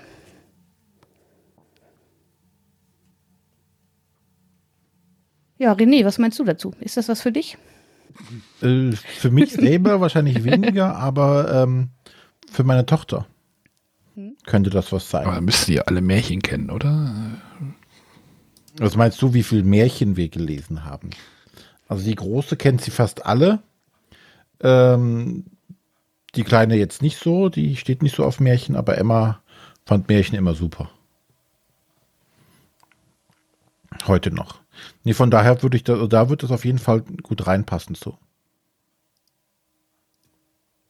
Ähm, was ich manchmal ein bisschen schade finde, ist es natürlich ähm, recht glückslastig mit den Handkarten. Also man zieht dann noch fünf Karten auf die Hand und muss dann immer von diesen eine wählen. Äh, manchmal passt das halt überhaupt gar nicht. Ähm, und auch wenn man dann die erste Karte spielt und da ist irgendwie eine Frau oder ein Mann, wo man halt nicht weiß, ja, geht es jetzt wirklich nur ums Geschlecht oder geht es um andere Dinge. Äh, ja, aber umso cooler ist es, wenn es dann mit diesen vermeintlich eher schlechten Hinweisen dann am Ende trotzdem äh, richtig erraten wird. Mhm. Du bestellst gerade, Arne? Ah, ich habe hab bis zu einem Bestellwert von 50 Euro berechnen wir 4,50 Euro Versand. Ich muss mal in der Spieleburg nachfragen. Gut.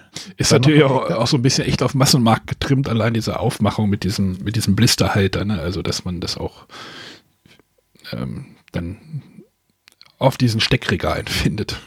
Ja. Ja, aber dafür ist es, ne, man kann es halt auch super, wenn man es mal irgendwo mit hinnehmen möchte, mal in die Handtasche packen. Fürs Regal sind die Schachteln natürlich nicht sonderlich geeignet. Ah, da kommen wir die Sammler. Kannst du umpacken.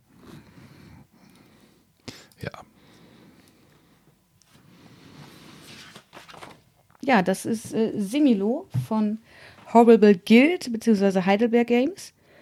Äh, die Autoren sind Jalmar Hach, Pierluca Zizi und Martino Ciacera und mit Illustrationen von äh, Nayade oder Nayad. Das ist ein französischer Illustrator, der zum Beispiel auch The Big Book of Madness illustriert hat. Hm. Diese Illustrationen sind wirklich wunderschön.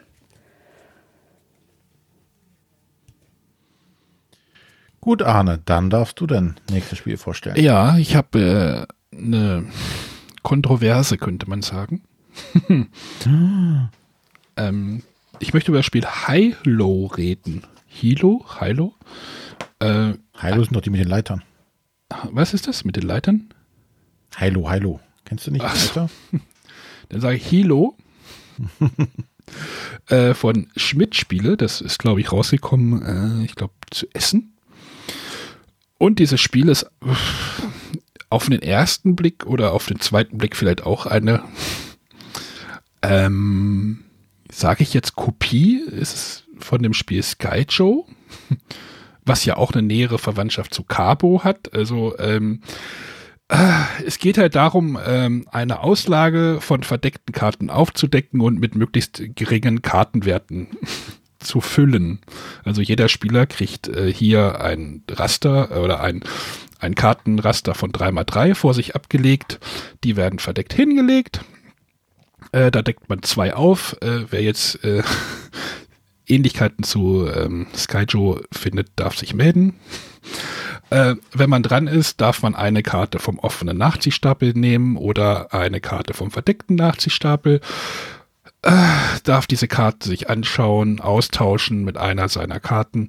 Und dann geht es darum, halt möglichst einen möglichst geringen Wert an Punkten zu haben. Denn es gibt irgendwie Kartenwerte von, jetzt muss ich mal gucken, wie es hier ist, äh, von minus 1 bis 11 bei Skyjo waren es irgendwie minus 2 bis 13 oder irgendwie oder 12. Äh, spielt aber auch eigentlich keine Rolle. Es geht halt darum, möglichst wenig Punkte zu haben. Man könnte auch sagen, leg alle Minuspunkte hin. Ähm, und ja, das sind halt, wie gesagt, diese Ähnlichkeiten zu dem Spiel Skyjo. Ähm, aber hier ist es halt so, bei Skyjo war es halt so, jeder, jede Karten, Kartenwert hat eine Farbe. Hat man eine Spalte oder eine Reihe äh, einer Farbe äh, vor sich liegen, darf man sie abräumen.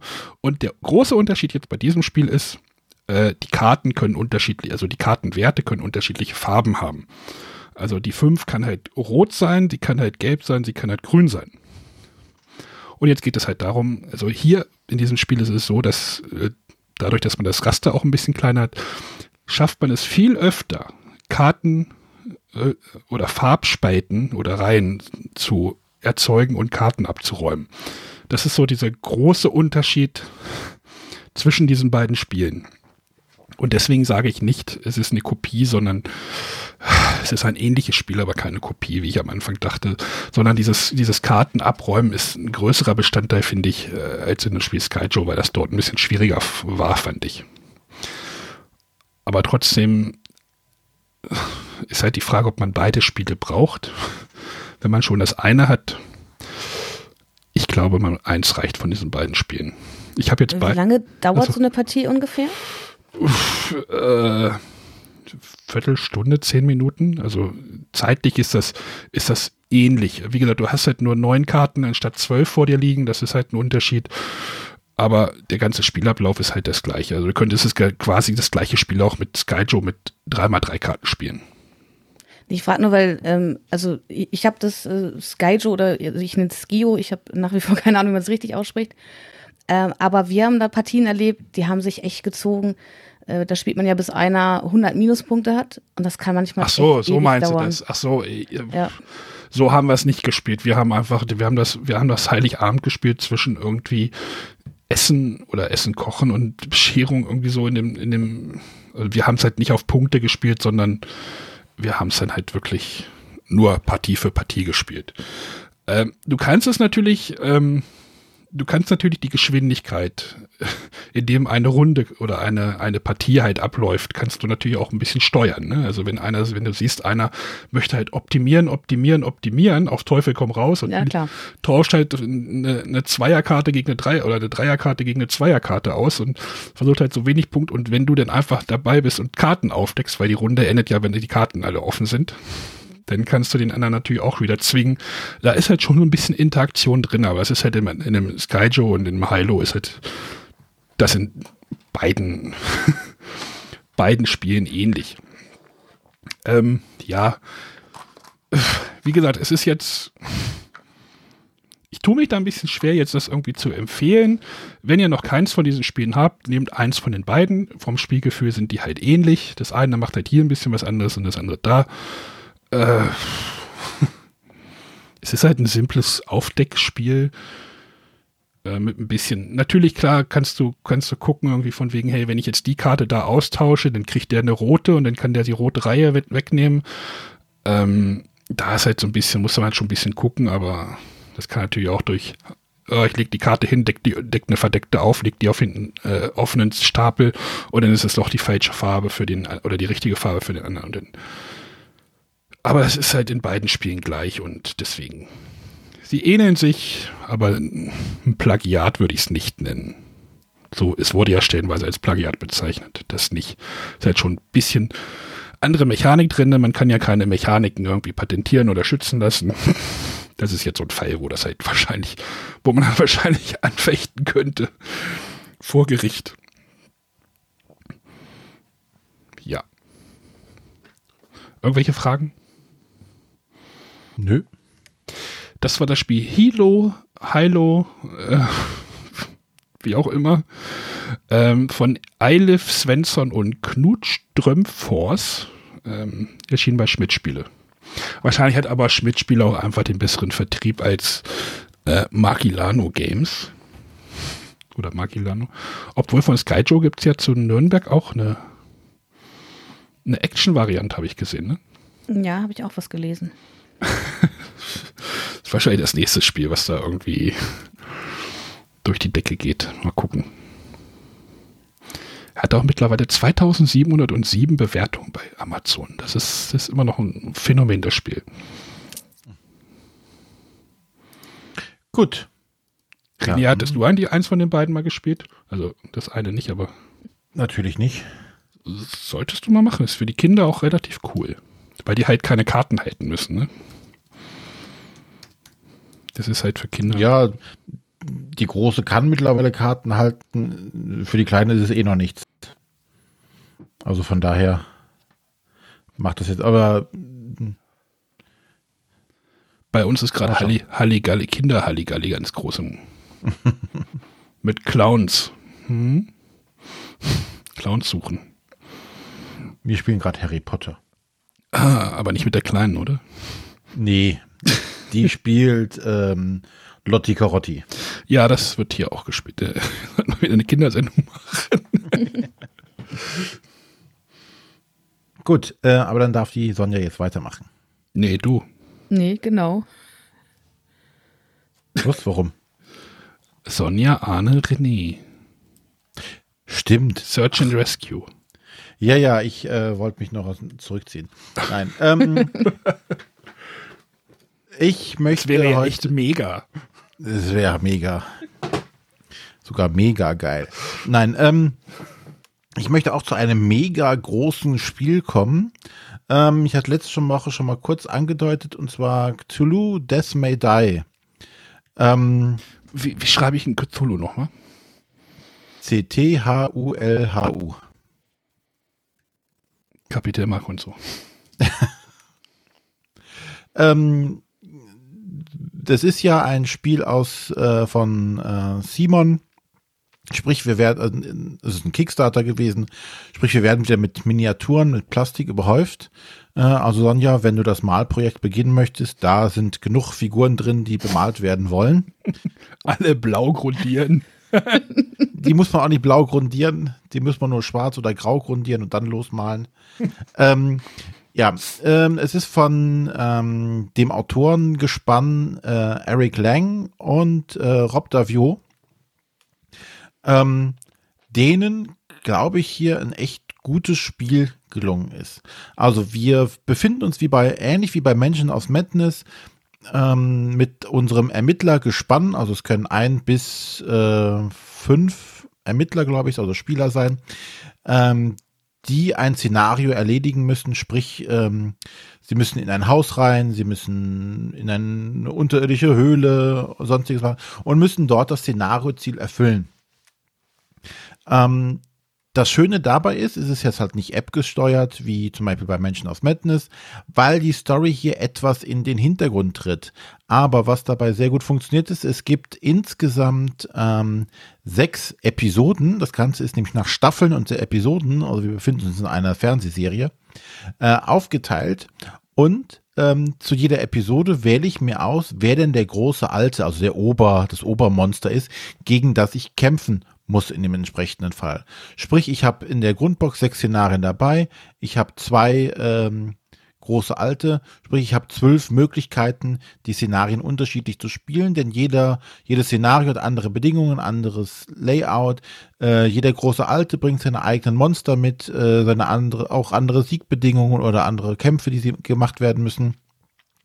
Äh, allen gemein ist, dass es dort so, so, so, naja, so, so Fußvolk gibt, äh, so Kultisten, die dann die Gegend da bevölkern, die aber nichts weiter sind als, äh, ja, kurze Stopper. Die tun einem nichts oder die können einem was tun, aber meistens haben sie nie die Gelegenheit dafür. Äh, und aber halt dann die entsprechenden Monster, die das Szenario beziehungsweise der große Alte mit sich bringt. Ich habe auch letztes Mal schon angedeutet, das hat sowas von so einem Action-Movie, von so einem, ja, Jason Statham, der durch das Haus wo durchfegt und das sind eigentlich 50.000 Gegner da, äh, aber mit geschickten Tritten, Schüssen, hast du nicht gesehen, werden die alle im, im Handumdrehen platt gemacht. Äh, so rennt man halt durch diese, dieses Gebäude, mh, hm, versucht das Szenarioziel zu erreichen. Zum Beispiel im ersten Szenario ist es, muss man fünf ähm, Orte äh, erreichen und da dort ein Alchemielabor zerstören. Wenn man das dann geschafft hat, äh, taucht das große Böse aus, das man auch noch bekämpfen muss gegen Ende. Also das ist relativ simpel gestrickt und, und ähm, macht jetzt auch äh, erstmal storymäßig nicht so viel her. Aber halt wieder die, die Dynamik im Spiel ist halt außerordentlich gut dabei. Und zwar starte ich halt als relativ No-Name-Charakter, der jetzt nicht so viel drauf hat. Ähm, aber ich laufe halt durch und werde halt immer stärker, weil ich werde immer wahnsinniger. Ich kämpfe ja gegen das unaussprechlich Böse, was mir in den Wahnsinn treiben wird, aber dieser Wahnsinn gibt mir einfach unheimlich viel Kraft. Sprich, ich werde immer wahnsinniger, aber dadurch stärker, aber ich muss aufpassen, wenn ich zu wahnsinnig werde, bin ich auch irgendwann platt, bin ich tot. Äh, das soll man natürlich vermeiden. Dabei verzichtet jetzt Simon auf das, was zum Beispiel Fantasy Flight bei ihren Cthulhu-Spielen immer macht. Äh, und zwar gibt es da ja unheimlich viele Karten und Ausrüstungsgegenstände und Eigenschaften und Fertigkeiten und hast du nicht gesehen. Ähm, das hat man alles wunderbar gestreamlined. Ähm, es gibt keine große Ausrüstung, die man sammeln muss. Ähm, man entwickelt seine Fertigkeiten, was meistens bedeutet, du hast äh, in entsprechenden Proben einfach mehr Würfel ähm, die du hinzufügen kannst. Du kannst nachher mit, weiß ich nicht, äh, theoretisch 10, 20, äh, na 20 nicht, aber 10 Würfeln auf einmal werfen und musst halt deine Erfolge zusammenzählen. Das brauchst du auch, um nachher gegen den großen Alten gewinnen zu können. Ähm, du hast stellenweise die Möglichkeit, äh, Sachen zu suchen. Wenn du in einem Raum bist, wo sich kein Gegner befindet, kannst du einmal suchen. Ziehst du einfach eine Karte und ähm, das Schöne dabei ist, die sind immer zweigeteilt, diese Karten. Du hast eine linke und eine rechte Seite, auf denen dann jeweils ein Bonus steht. Du, weiß nicht, einmal ist es äh, eine, eine Person, die du mitnehmen kannst, dann ist es äh, eine Waffe, die du findest oder sonstiges, die dir wieder einfach nur mehr Würfel geben und mehr nicht. Jeder Charakter hat drei Fähigkeiten, ähm, wovon eine unique für diesen Charakter ist, sprich, äh, der eine, weiß ich nicht, hat, ähm, der kann sprinten, das können aber zwei andere auch, aber der andere hat dafür, äh, kann magische Tore versiegeln, das kann halt nur er und kein anderer Charakter im gesamten Spiel.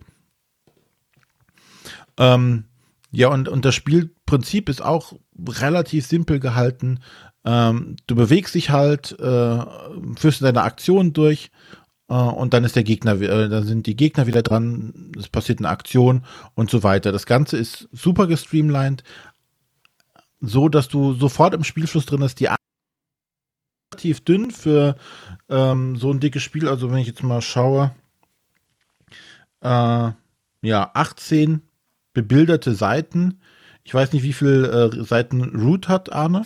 Äh, 23. Also in der einen. In der einen. in der einen. Es gibt hier auch nur eine. Auf der Rückseite ist eine kurze Regelzusammenfassung. Ähm, ja, also einfach ganz cool gemacht äh, und es macht halt einfach Spaß. Ne, weil du halt nicht so überladen bist. Nach den ersten Runden bist du voll im Spielflow drin. Du weißt, was zu tun ist. Ähm, du versuchst dir taktisch zu überlegen, ich laufe hier in den Raum und du musst äh, nicht irgendwelche Proben die ganze Zeit würfeln, sondern du kommst, weiß nicht, in einem Raum vorbei, wo irgendwelche Kultisten sind und Das Einzige, was passiert, die Kultisten hängen dir an der Backe. Sprich, wenn du an denen vorbeiläufst, laufen die einfach mit dir und greifen nicht die nächste Runde an. Du musst nicht versuchen, ah, ich muss um die rumlaufen, ich muss irgendwelche Proben ablegen. Nein, es geht hauptsächlich darum, die nachher irgendwann platt zu machen, beziehungsweise nicht platt gemacht zu werden. Und das funktioniert dahingehend wunderbar. Natürlich hast du halt hier die ähm, angesprochenen riesigen Miniaturen äh, oder Miniaturberge, die du hast. Ähm, es gibt eine zweite Season, hm, sprich, äh, man führt das Konzept weiter. Da sind auch wieder sechs Episoden drin. Es, äh, das ist dann, glaube ich, auch wieder zwei große alte drin. Äh, also sprich, damit kannst du auch eine lange Zeit dich durchkombinieren, um alles durchzuspielen äh, wo du also sehr schön Wiederspielreiz auf jeden Fall hast bei den ganzen Sachen. Und genau, nee, dieses, weil du sagst, gestreamlined und einfach, äh, ich bin da ja, ich hatte dich, dich ja irgendwie, ich weiß ja, am Wochenende mal angeschrieben, irgendwie, ähm, ja, irgendwie juckt es mich da doch noch mal in den Fingern, da mal irgendwie ein Probespiel zu machen. Wie gesagt, es ist tatsächlich sehr, sehr reduziert von den Regeln her. Und das ist, glaube ich, der große Vorteil bei diesem Spiel, dass du halt nicht ewig äh, warten musst, bis irgendjemand seinen Zug gemacht hat oder dass er sich alle Karten durchgelesen hat oder vergessen hat, oh verdammt, ich hatte hier auf der Karte noch die Spezialfähigkeit, die mir ermöglicht hätte, den einen Wurf zu wiederholen. Ne? Ähm, weil du einfach nicht so viele Sachen hast. Du hast mir Zweifelsfall.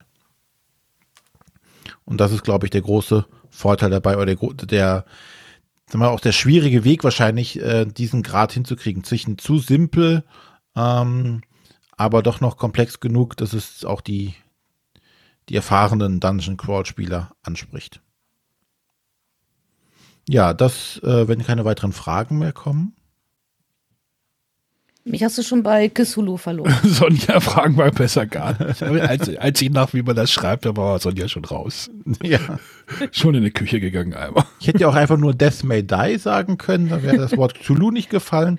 Ja, aber dann wäre bei der große Alte spätestens. Nee, also das ich finde. Böse klingt, Monster. Es klingt tatsächlich nicht uninteressant, aber thematisch ist das einfach überhaupt nicht meins. Wer braucht schon Thema? Genau.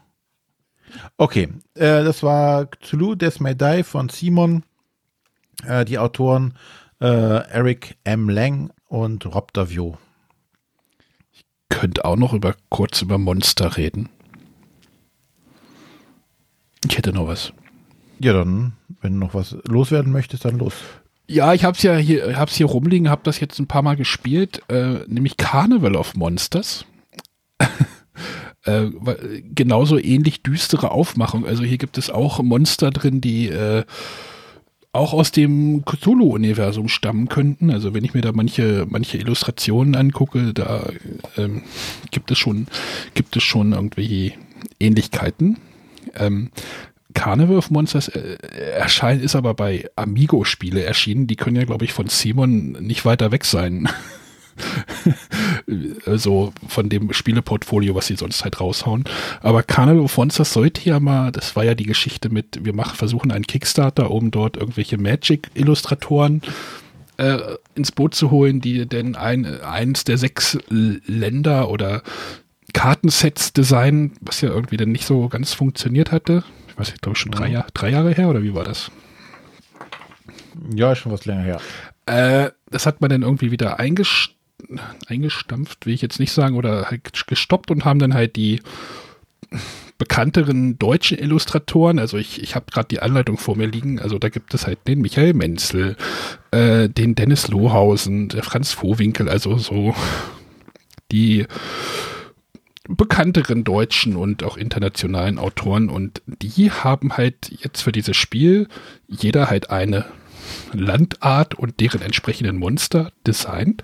Und äh, man kann jetzt hier nicht von typischer Michael Menzel-Grafik sprechen. Also wenn ihr euch mal irgendwie im Internet diese ähm, Illustrationen anguckt, der entsprechenden Ländereien und Monster, dann äh, werdet ihr keine Handschrift der Autoren, äh, keine Handschrift der Grafiker finden. Also das ist schon sehr weit weg von dem typischen, was sie meistens machen. Aber worum geht es in dem Spiel? In dem Spiel geht es darum, ihr seid eine oh, wie, wie war das, eine Gilde von monströse Gesellschaft. Monstrologische Gesellschaft. Die genau königliche so. monstrologische Gesellschaft möchte irgendwie Monster sammeln und die dann irgendwie einmal im Jahr ausstellen. So war es doch, oder einmal pro Saison. Ausstellen und im Kern ist das Spiel halt ein Drafting-Spiel. Ihr kriegt am Anfang eine Ihr, ihr, werdet bedient aus einem großen Kartenstapel, der einfach von allen Karten zusammengemischt wird hat halt Vorteile, aber auch Nachteile, über die ich gleich nochmal sprechen werde. Also Vorteil ist, die Aufbauzeit ist sehr gering. man muss nichts auseinandersortieren, man muss nichts für die Spielerzahl anpassen, sondern du hast einfach einen riesen Kartenstapel. Ich kann ja nochmal kurz gucken, wie viele, ob ich das jetzt hier auf die Schnelle finde. Äh, viele, 206, 206 Karten, also, also schon großer Stapel. Und da kriegt ihr am, am Anfang eine bestimmte Anzahl von Karten auf die Hand dürft euch halt eine aussuchen und dann den restlichen Kartenstapel weitergeben, so wie man es halt aus einem Drafting-Spiel bekennt. In diesem Kartenstapel können drin sein Ländereien. Da kommt halt wieder dieses Richard Garfield äh, Thema durch, der halt das Spiel ja entwickelt hat, habe ich ja noch gar nicht gesagt. Das ist ja der große Magic the Gathering Erfinder. Also, ihr könnt halt Ländereien aus diesem Kartenstapel rausziehen oder aus dieser Kartenhand. Ihr könnt Monster rausziehen, also ihr, ihr nehmt halt die Karte, legt sie halt bei euch ab, gebt den Kartenstapel weiter. Wenn das alle gemacht haben, wird, wird halt aufgedeckt. Oder ihr könnt halt euch Gehilfen rausziehen oder Geheimaufträge, die halt am Ende nochmal Siegpunkte bringen. Äh, das ist so das Grobe, was ähm, in diesem Kartenstapel drin ist. Sonja, unterbrich mich, wenn ich irgendwas vergessen habe. Alles gut bisher? Geheime Ziele, Events. Ach, Events gibt es auch noch. Also es gibt noch Special Events, wo man irgendwie nochmal Geld bekommen kann oder, oder, oder, oder wenn man halt ein, ein Monster ausspielen will, braucht man die entsprechende Länderkategorie, Länderpunkte. äh, braucht man die entsprechenden Länderpunkte oder Ländereien halt äh, vor sich liegen und dann kann man halt das Monster ausspielen. Und äh, ja, das ist, das ist relativ einfach und auch schnell verstanden. Wenn man höherwertige Monster ausspielen will, braucht man natürlich mehr Ländereien. Äh, man kann sich halt diese Gehilfen dazu holen, die muss man erst bezahlen. Ähm, dafür muss, braucht man Geld. Geld ist ein bisschen schwierig zu bekommen. Können wir auch gleich später nochmal gleich dazu reden. Ähm, oder ihr könnt halt auch Karten parken. Parken heißt, ihr legt die auf eurem Tableau ab, da bleiben sie liegen, bis ihr sie entweder spielen möchtet oder bis zum Spielende dort liegen haben möchtet. Möchten, möchtet ihr eine Karte parken, müsst ihr quasi ähm, Parkgebühr bezahlen. Ich habe immer Parkgebühr bezahlt, das versteht dann jeder. Äh, und äh, ja, kann man das nicht bezahlen oder kann man Dinge nicht bezahlen, muss man sich einen Schuldschein aufnehmen. Schuldschein bringt, einem, bringt halt einem Geld, aber am Ende des Spiels eine, ziemlich viele Minuspunkte. Das kann man aber manchmal nicht umgehen. Also ich glaube, ich habe keine Partie erlebt, in der man, naja, man muss schon sich schon lang machen, dass man keinen Schuldschein aufnehmen muss, oder Sonja? Wie siehst du das? Ja, das ist auf jeden Fall so. Das Lustige ist, es gibt eine Siegpunkt oder eine Siegpunktbedingung am Ende, die dann halt einen dafür belohnt, wenn man ganz viele Schuldscheine auf hat, auf seinem, auf seinem Plan hat. Das ist auch immer sehr lustig. Ähm, genau, so spielt man dann halt seine Kartenhand, also draftet man seine, verdraftet man seine Kartenhand am Ende äh, der Saison wird halt geguckt, wer hat irgendwie die Sonderbedingungen der entsprechenden Saison noch erfüllt und ja, dann gibt wie war das jetzt? Äh, es ist schon drei, vier Wochen her, dass ich gespielt habe. Am Ende wird geguckt mit den Monstern, wer die meisten Monsterpunkte hat, richtig? Was meinst du jetzt mit am Ende? Äh, am Ende der Runde, also der Saison. Genau, also da gibt die Saisonkarte immer vor. In der Regel ist das ähm, die, den höchsten Wert genau. der Monster dieser Kategorie. Genau, dafür gibt es dann halt äh, Geld, glaube ich. Und Geld gibt es dann sofort innerhalb der Runde und bei Spielende gibt es dann diese Siegpunktkarte. Genau. Äh, nach der Saison werden alle, achso, es gibt auch noch gefährliche Monster, egal, brauchen wir jetzt nicht drüber zu reden. Äh, die Monster werden am Ende der Saison alle weggeräumt, alle in die monstrologische Gesellschaft reingepackt. Die geben dann halt am Ende nochmal Siegpunkte. Und dann wird halt wieder neu gedraftet. Die Ländereien bleiben liegen. Das heißt, man kann später auch nochmal höherwertige Monster ausspielen aber halt die Monster werden nach jeder Runde weggeräumt. Das, das fand ich irgendwie auch ganz, ganz cooler Kniff. So. Ich habe ja vorhin gesagt, dieser Kartenstapel wird halt ähm, aus einem Stapel oder die Karten werden halt aus einem Kartenstapel rausgezogen. Das ist halt, wie gesagt, ganz toll, weil das Aufbauen relativ einfach ist. Es kann aber auch das Spiel ganz schön erstmal glückslastig machen und halt auch dadurch halt auch blockieren. Wenn man halt in der ersten Runde einfach, wenn da durch Zufall wenig Länder drin sind oder Ländereien, ähm, dann wird es halt schwierig mit Monster ausspielen. Dann muss man viele Karten parken. Also man wird auch gezwungen, diese Karten, äh, die man hat, äh, wenn man sie nicht ausspielen, direkt ausspielen kann, zu parken. Und das kostet ja Geld. Man kann sie nicht einfach abschmeißen. Also man wird halt gezwungen, dort halt Geld auszugeben, obwohl man es halt nicht verhindern. Man kann es manchmal nicht verhindern, weil, das, weil die Karten irgendwie scheiße sind, man hat wenig Ländereien, man kriegt die Monster nicht raus, man kann den Angestellten nicht bezahlen. Das ist manchmal ein bisschen schwierig. Könnte man vielleicht über eine Hausregel irgendwie ändern, indem man diese Kartenstapel, so wie bei Seven Wonders, halt, man sagt das ja, man, man stackt die, also man teilt die in zwei Hälften. Oben macht man mehr Ländereien, Ländereien wie unten. Und dann könnte man das so regeln. Aber ich sag mal so, es gilt halt auch für alle Spieler. Also alle Spieler haben ja das Problem am Tisch. Und dann ist es halt ein, eine, eine, miese Saison. Sonja kennt sich da ja aus manchmal. Äh. ja, es, es kann halt ungerecht werden, wenn auf der Starthand noch gerade jetzt von, von der Sorte Monster, die in dieser Runde gerade gesucht wird, irgendwie ähm, in einem der, der Stapel was drin ist und dann nur ein Spieler diese ausspielen kann. Ja. Ja, es kann schon komisch laufen, aber im Großen und Ganzen fand ich das akzeptabel. Das Spiel dauert, halt glaube ich, eine gute halbe Stunde. Also das ist jetzt genau. auch nicht, das ist jetzt auch nicht ein Cthulhu Death May Die oder sowas, was dann irgendwie zwei Stunden dauert, sondern man hat das auch schnell verdraftet. Also Wobei das auch keine zwei Stunden dauert. ich wollte nur gerade mal schlecht ein besseres Beispiel geben. Nein, aber es ist halt, es ist halt ein bisschen Glücksanteil drin. Wie gesagt, es kann natürlich auch für alle das Problem herrschen, dass halt einfach keine Länder drin sind, denn es ist auch ein bisschen nervig, wenn in der, in der letzten Runde viele Länder kommen, weil dann braucht man sie genau. einfach auch nicht. Man, die sind dann halt einfach über, aber dann ist es halt auch, halt, ja, das will jetzt halt auch nicht so ein Spiel, glaube ich, sein, sondern ich glaube, dem Spiel ist auch bewusst, dass es so passieren kann. Ja, ich denke auch, es richtet sich ganz klar an, an, die Zielgruppe eher so Familienspieler. Und ich denke, für die wird es vollkommen in Ordnung sein. Ja, aber da ist das Thema ja auch schon wieder, also die grafische Aufmachung schon wieder äh, hart stellenweise. Also so, so Traumlandemonster sehen stellenweise schon relativ, relativ gruselig aus. Es ist so dieses also Ziel, Zielgruppenproblem, finde ich. Ähm, aber aus meiner Sicht, ich finde es bei der Spielzeit dann auch akzeptabel, dass es halt einfach mal komisch laufen kann, wenn die Karten blöd verteilt sind. Ja. Also ich hatte tatsächlich viel Spaß damit. Ich habe am Anfang so gedacht, so, oh, was ist das jetzt? Aber äh, es passt relativ gut ins, ja, vom, vom Spielablauf bei Amigo eigentlich gut rein, weil ein großes Spiel pro Jahr haben sie ja mehr oder weniger. Aber es ist halt sehr düster. Das ist halt immer, ist, ist eine schwarze Schachtel, das ist ja auch immer so irgendwie so, wo, wo ähm, viele sagen, so schwarze Spieleschachteln gehen ja nicht mehr und äh, macht man ja nicht. Und ich gucke gerade in mein Regal, aber es sind ein paar mehr. Aber ja,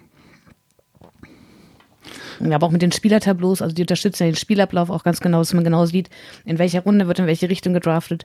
Und äh, da werden die Spieler schon schön an die Hand genommen, um da ins Spiel einzusteigen. Genau. Also ich fand es gut. René, Drafting-Spiele so. Hm? Ja, grundsätzlich würde ich es mir angucken. Würde es mir jetzt nicht direkt kaufen wollen, aber. Wegen des Mechanismus oder weil es wegen der Aufmachung? Nee, Aufmachung finde ich ganz nett. Es ist, es klingt mir jetzt etwas zu belanglos ist jetzt belanglos wäre jetzt zu hart an der Stelle. Ich weiß nicht. Also ich würde es auf jeden Fall mir angucken wollen. Hast du dir mal die Grafiken angeguckt? Die sind schon ganz nett. Die sind relativ cool. Also für ich weiß gar nicht, wie das international weggekommen ist, das Spiel. Das nur mal gucken. Weißt du, also optisch hat es mich ja erst überhaupt nicht angesprochen, wo ich auch erst sagte, hm, ähm, aber dann habe ich es halt ausprobiert beim Amigo Spielefest und dachte mir, ja, das ist doch ganz cool und konnte in Häkchen auch mit den Illustrationen leben, weil es halt einfach nicht mein Geschmack ist. ja, auf dem Cover erkennt man schon den Dennis Lohausen, sehe ich gerade, aber also so vom Stil her, aber so von dem Aufmachen der Karten. Und cool ist es, äh, was ich noch sagen, es gibt halt Geld in dem Spiel. es gibt Geld, haha. Äh, jede, jede Münze hat eine andere Form und Größe, das ist total nett.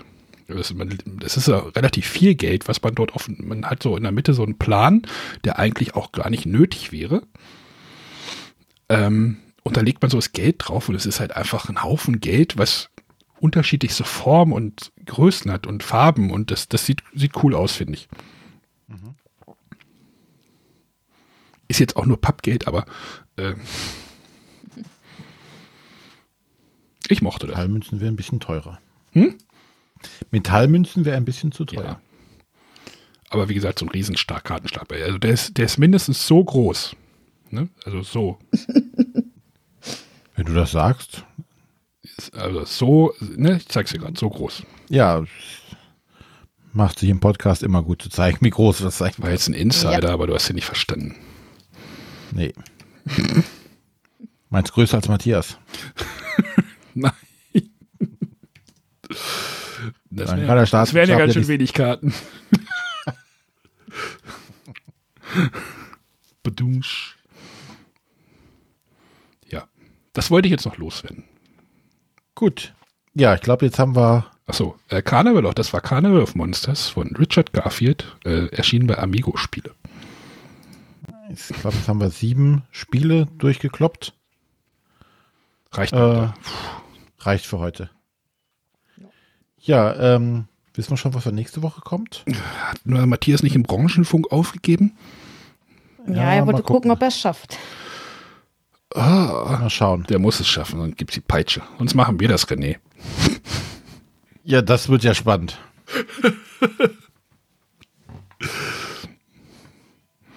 muss ich ja. Das wird eine spannende Kombi. Ja, mega ins Zeug legen. Ja. Gut, dann verabschieden wir uns an der Stelle. Alles klar. Bevor der Arne nicht mehr an sich halten kann. Nö. Oder so mega aufgeregt ist. Mhm und hören vielleicht den Matthias nächste Woche. Ansonsten machen wir irgendwas. Ja. Alles klar. Gut. Bis dann. Tschüss. Tschüss. Tschüss.